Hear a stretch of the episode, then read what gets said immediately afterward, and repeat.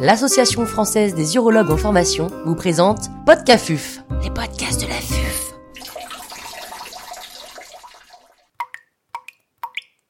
La résection en bloc. Pourquoi? Comment? Professeur Yann Nezillet, urologue à l'hôpital Foch à Suresnes, nous fait part de son expertise. L'intervenant n'a pas reçu de financement. On résèque en bloc les polypes du côlon, on résèque en bloc les tumeurs du rein. Pourquoi est-ce que lorsqu'on fait une tumorectomie vésicale, on la résèque en découpant des petits morceaux? C'est plutôt ça la question qu'il faut se poser. En bloc, ça veut dire quoi?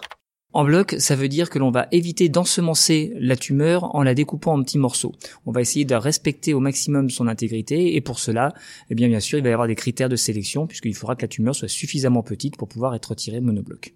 Quels intérêts?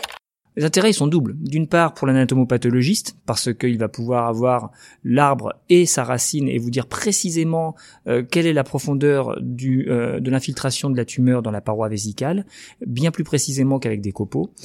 Et euh, d'un point de vue clinique pour votre patient, eh bien le risque de récidive diminue, alors très probablement du fait justement de cette diminution de l'ensemencement en, en envoyant des petites cellules tumorales partout dans la vessie lorsqu'on la découpe. Comment s'y prendre? On s'y prend le plus simplement du monde et finalement euh, c'est même plus agréable à faire qu'une résection à l'anse habituelle. On prend santé, par exemple, donc euh, qui va être utilisé comme un crochet dissecteur euh, de la cholécystectomie.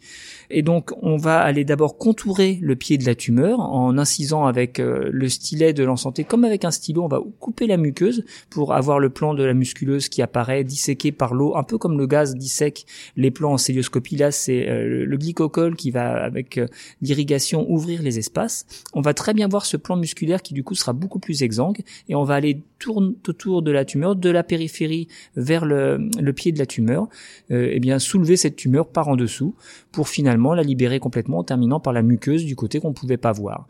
Une fois qu'on l'a euh, libérée, la tumeur, eh il faut bien sûr la faire sortir. Et pour ça, le, truc et astuce, c'est d'utiliser une pince de Dormia, hein, la même que pour attraper les calculs.